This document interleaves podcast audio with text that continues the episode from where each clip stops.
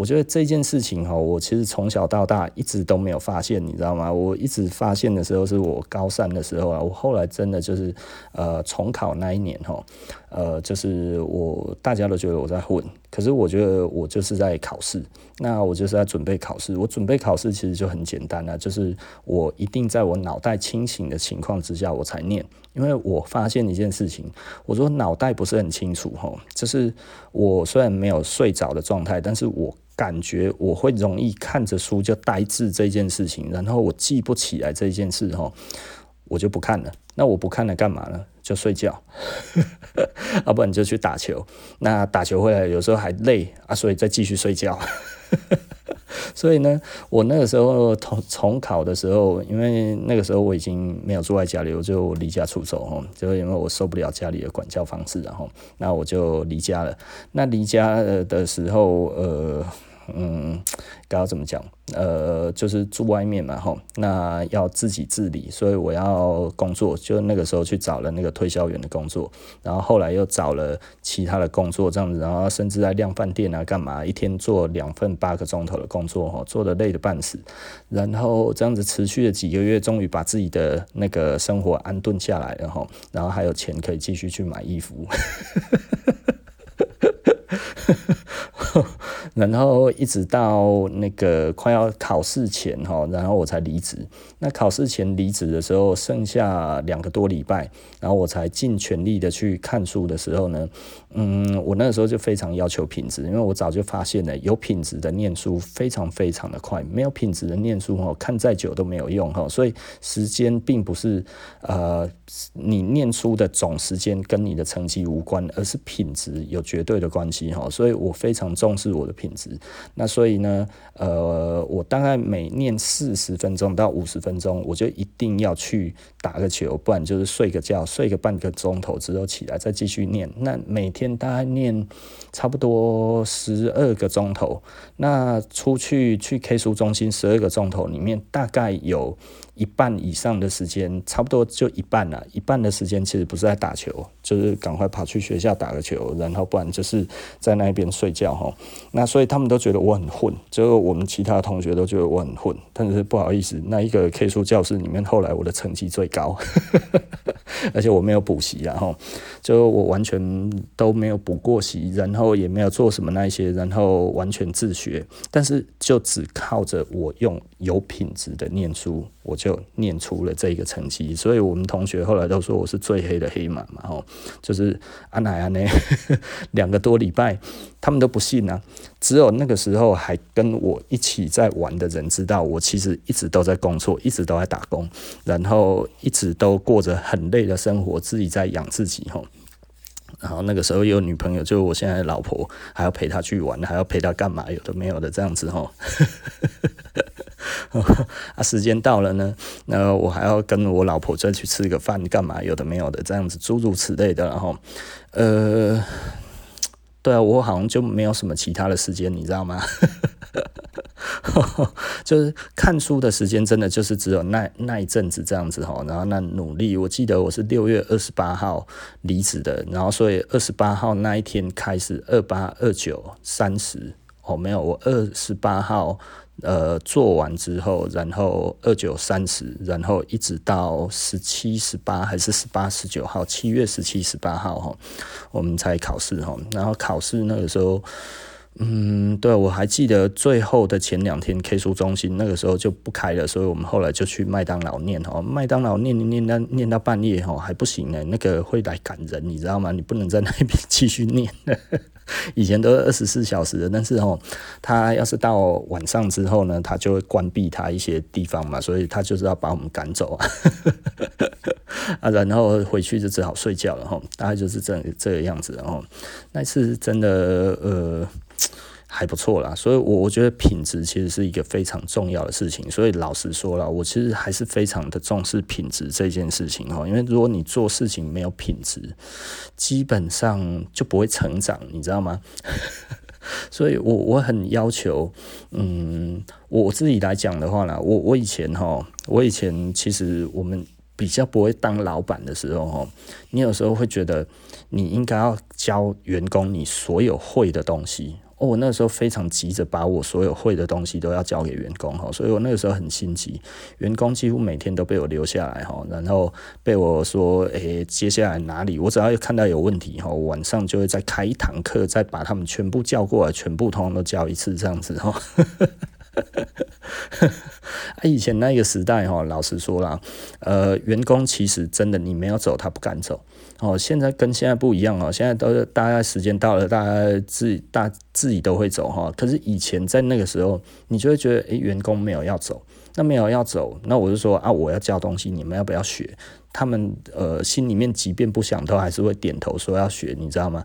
啊，因为我们那个时候哦刚当老板哦，生性比较浪漫哦，就会觉得他讲出来就应该是实话吧，就其实他们都在说谎，其实心里面就说哦天哪，不要吧，哦你为什么要问我？你这样子不是我只会说好而已吗？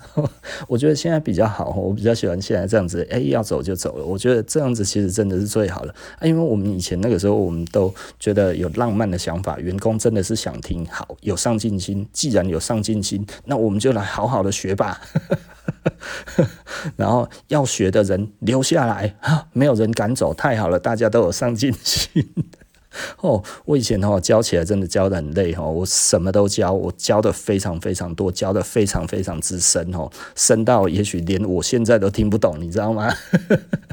当然说现在我的我听不懂，其实是言之就是就是太太言言过其实，然后并不可能会这样子。但是呃，我我必须要讲哈，我现在已经不需要再讲到那么深了啊。更有趣的是哈，我我有以前的员工哦，后来开店，他现在做的也很成功。好，现在贪个比我卡贼啦，真的，这样子我们是鱼有荣焉，你知道吗？吼，那呃，他就回来吼，他就跟我讲了，他说：“诶、老板，你以前教我的那些吼，我都有在教员工了。”我说：“干。”那我说：“你这样子，其他员工听起来不会觉得，因为那个其实是有一点严厉的说法，你知道吗？哦，就是他并不是一个非常。”呃，圆融的一个说话的方式哈，我以前说话就比较直接嘛哈，那所以呢，他说你讲的那一些哈，我通通都有跟他们讲。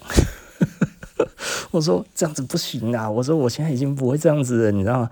然后前两个礼拜吧，我有一个我以前的员工哦也回来，然后找我，你知道吗？这个我前几集有讲，然后他说哦，哎啊，老板。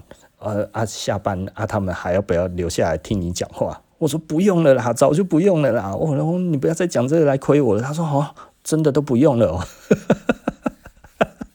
他说哦，你就搞讲的呢。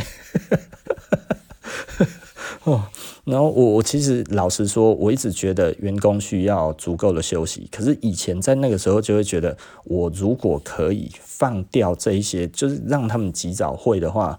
我觉得这个是值得的，但后来发现哈，其实他们根本就已经累得半死了，他们根本就听不下去了。而且我每一次教课都教两三个钟头，你知道吗？从头再教到尾，还要 role play 哦，我们还有 role play 哦，就是角色扮演呢哈。也就是说呢，客人进来的时候，然后我们来看你的缺点是什么，然后呢，大家来看这一个人的缺点是什么。紧张死了啦！那你怎么可能会 role 得漂亮啦？我现在偶尔还是会弱 play 啦哈，但是嗯。最近已经完全没有了。我前两年还有，我前两年呢，偶尔我觉得，我觉得那个那个接待的那个，如果真的让我感觉真的是，嗯，觉得还不行的话呢，我就会就会就是会强烈的要求要 role play 哈。那 role play 其实可以看出很多的细节，非常多的小细节。那 role play 经过之后呢，其实会有很多的小细节是。大部分的人都没有发现的。那我有一次就是在 role play，你知道，我有一个同业刚好进来，然后看一看，他说我，我，然后他一下子就要走了，然后我说啊，你要干嘛？他说我要回去教员工啊，马上就要用我这一套要回去教员工。我说我说啊，你干嘛？你现学现卖呢？他说我看懂了啊，很有用啊。我就哦天哪，我在干嘛？你知道我在我在害了他的员工。但是老实说了哈，我我的一套的销售的方式其实是非常 非常的简单，简单到一个爆炸。然后这个我之前也讲过了。哦那那也许我知道我有蛮多的前员工哦在在听哦啊，然后我有员工有在听，那就是大家不妨复习一下。然后就是第一步是什么呢？第一步就是打招呼嘛，是不是哈？那客人进来打招呼，那打招呼有打招呼的 timing 啊，那我们会去看你打招呼的 timing 对不对？那实际上真正的打招呼就是要在那个 eye contact 哈，就是那个快要对上眼的前半秒钟，你就要说，你就要开始说话了，你不要等到 eye contact 之后才讲话，那个已经有一点来不及了。所以呢，其实就要抓那一个抓那一个 eye contact 之前的那个 timing。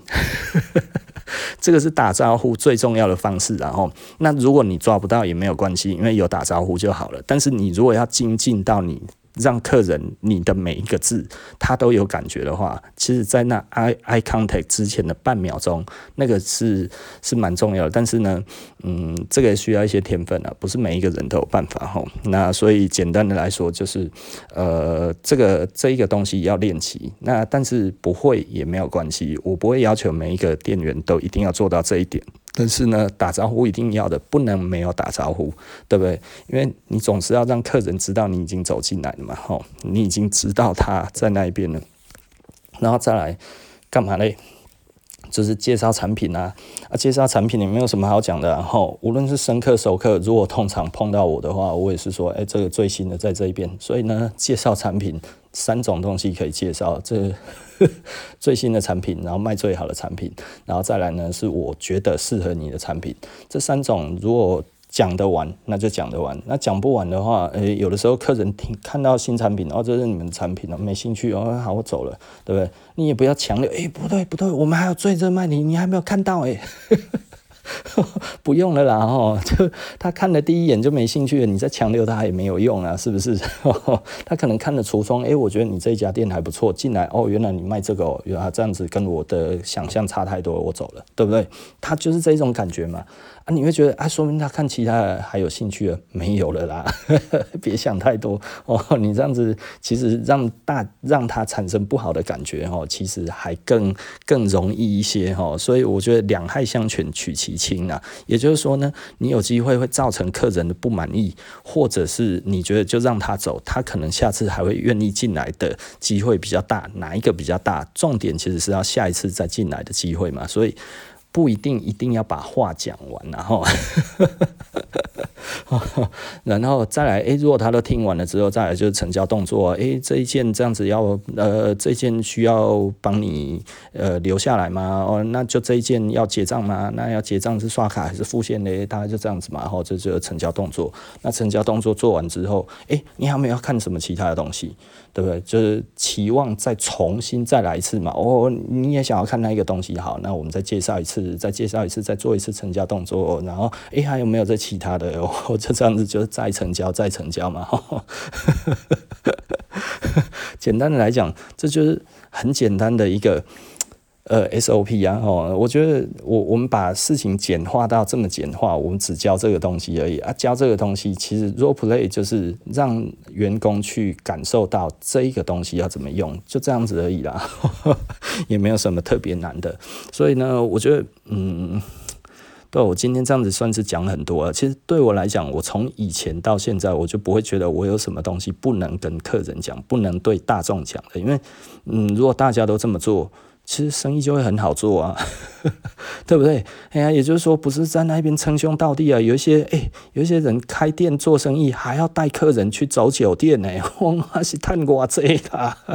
是赚多少？要带客人去占酒店呢？哦，我就觉得哇，太可怕了啦！然后又要称兄道弟，又要干嘛？有的没有的，我想说会不会想太多啊？然后哦，又要跟客人谈心，然后又要跟客人怎样？有的没有的，然后我觉得太麻烦了啦。哦，我我为什么想要开 podcast？因为有的时候我们会跟客人讲一些我们人生的观念，我们人生的一些想法或者什么这些，因为我们希望有利他性。那这些也是我对我的熟客会讲的话。那嗯，我觉得如果我可以一次全部都讲出来，那就。很多人听到可能就会有感觉。那如果大家都用一个正面的方式去看这一个全部的世界的话，其实世界是会进步的，你知道吗？文化的高低来自于，呃，我们对于事物的接受的。该要怎么说？好的事物的接受的程度嘛，不好的文化我们就不应该延续嘛。哈，比方说，嘿，如果有一些文化是那个抓到敌人哈，要给他砍头，这个就不是那么好的文化嘛。哈，那当然现在还有一些文化是这样子的，我们也不是说这样子就就不好，但是的确是没有那么好了，是不是？有一些文化是的确。我们有待去思考的这一些东西，是不是它还有进步的空间？那当然，如果大家不这么认为，而他们在那边是约定成熟，其实老实说，我们也讲不上什么话，你知道吗？因为那就是一种文化，对不对？那嗯，如果真的你会觉得怎么样，我们就不要去接触就好了。但是 我也不会讲这一种感觉了哈。谴责或者是什么来说的话，如果大家他们那边因为这样子而得到更好的秩序来看的话，其实也许这是他们的文化之恶，对不对？但是呢，并不能说，诶，他这样子是毫无价值的，因为毕竟整个砍头的这一种的文化来讲的话，全世界都有，而且都是数千年来就是这个样子哦，这是人类。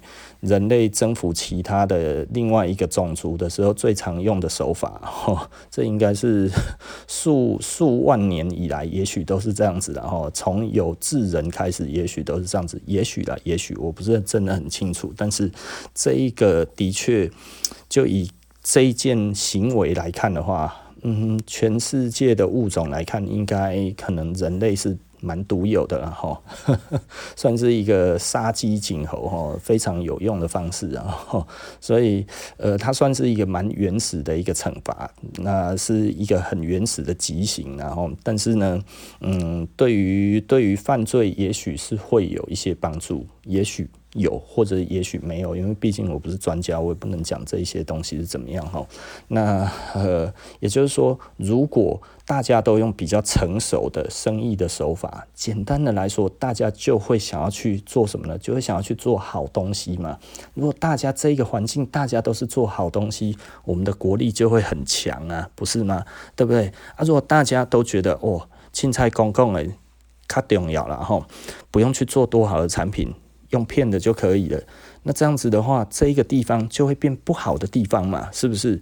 那我们如果都做好的东西，大家渐渐就会发现，哎呦，台湾这个小岛小虽然小哈，但是做物件个袂歹呢哈，哎，小虽小，但是哎，东西不错。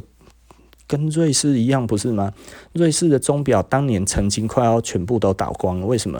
因为被日本的电子表打得稀里巴哗啦嘛。哈，本来之前哈，瑞士是做全世界的手表哈，手表都要水输出来了，然后便宜的、贵的那边通通都有哈。那但是后来电子表出来之后，不准关系想准啊，是不是？卡西欧哪一只瑞士表做的比卡西欧还准？没有嘛？吼，哇，这个东西更加小掉，打全世界把。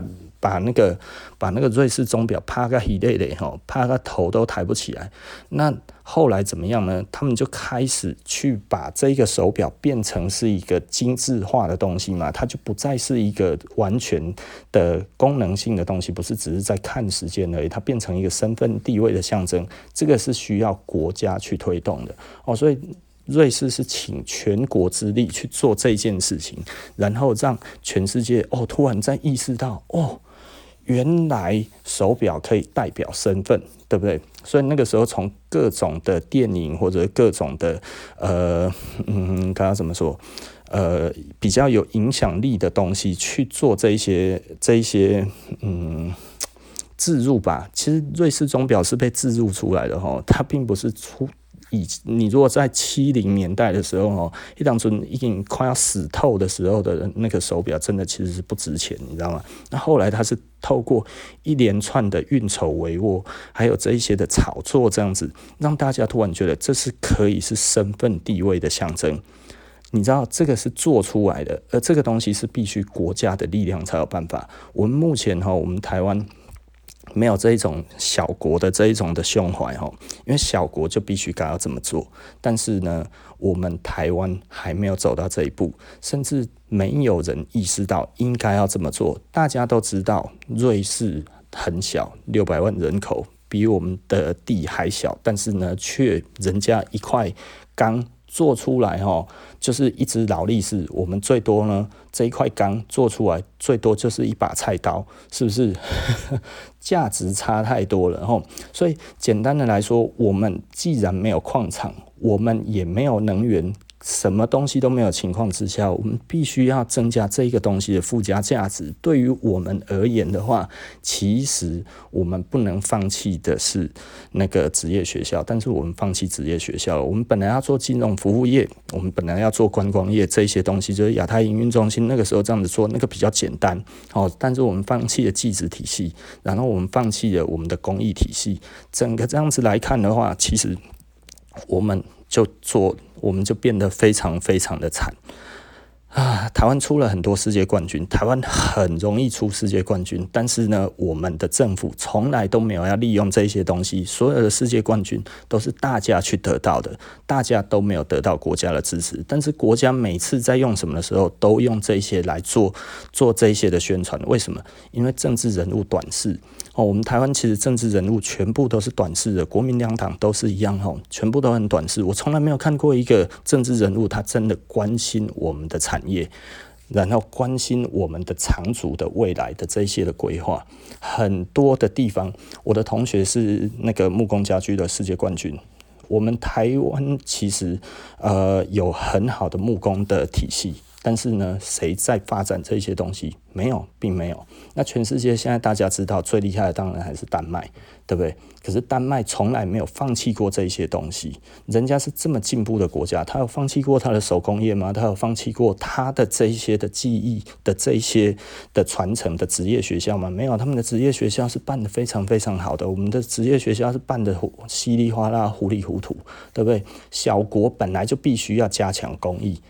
大国才需要去做这一些大生意，可是我们台湾反其道而行，我们在一个非常小的国家，但是呢，却一直都在讲大国经济所要该要做的事情。每一个人跟你讲的就是哦，要亏点，要开一大堆分店，哦，啊，东西要要做要做 SOP，什么东西做标准化，然后弄出去之后大量生产卖到全世界。